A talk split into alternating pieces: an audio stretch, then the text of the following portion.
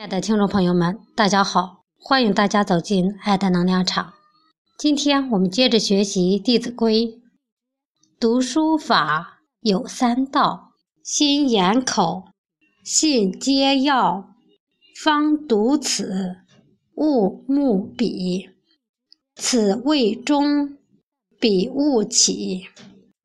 译文：读书的方法有三到，即心道、眼道。口道，心要记，眼要看，口要读，这三者都是非常重要的。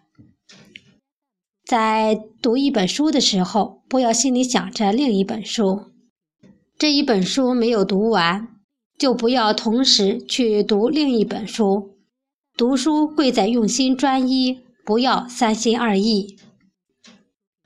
下面给大家读一篇故事：贾岛推敲。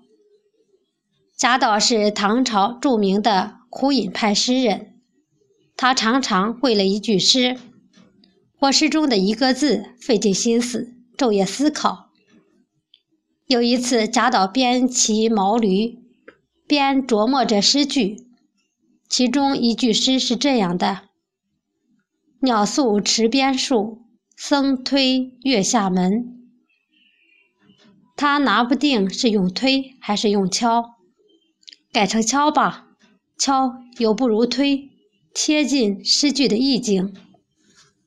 于是他嘴里一边念叨着，一边用手做出推和敲的动作，不知不觉竟误入官道，闯入了正在出巡的韩愈的一张队里。韩愈见前面有一个举止奇怪的书生。遂令仪仗队停下来，侍卫们把贾岛带到韩愈面前。贾岛这才发现自己误闯官道，低头恐慌不已。韩愈并没有斥责贾岛，反而和颜悦色地问他为何误闯官道。贾岛说自己方才在酝酿诗句，依其中一句不知是用推还是用敲好，结果想出了神。忘记回避，还望大人恕罪。韩愈听了，也停下马，想了良久，然后对贾岛说：“我认为还是用敲好。万一门是关着的，推如何能推开呢？再者，晚上去别人家，还是敲门显得有礼节。而且敲字是宁静的夜晚多了一分响声，这有静有动，岂不更妙？”贾岛听了，连连点头。于是韩愈邀贾岛并齐，一起讨论做事的窍门。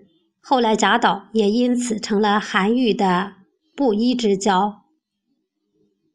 今天的学习内容到这里就结束了，谢谢大家的收听，我们下次再见。